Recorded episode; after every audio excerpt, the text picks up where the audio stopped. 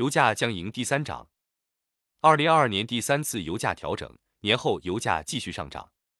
在春节前，二零二二年油价出现了连续的两次上涨，现在已经进入到二零二二年第三次油价调整的统计之中。不过，由于近期国际油价依然还在高点附近，这让年后油价调整很可能还是上涨的情况。特别是目前预期涨幅还在上调标准之上，各位车友还是做好油价继续上涨的准备。新一次油价调整将会在年后的二月十七日二十四时进行。不过，在春节放假之前，已经预计上调油价七十五元每吨的幅度，按照升计算，就是预计上涨油价零点零六元至零点零七元每升的范围。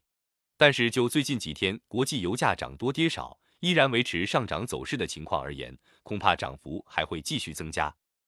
现在距离新一次油价调整还有十一天，虽然就目前的涨幅来说，还不能确定油价一定上涨，但是数据还是更有利于上涨这一方。就看后续国际油价能否下跌。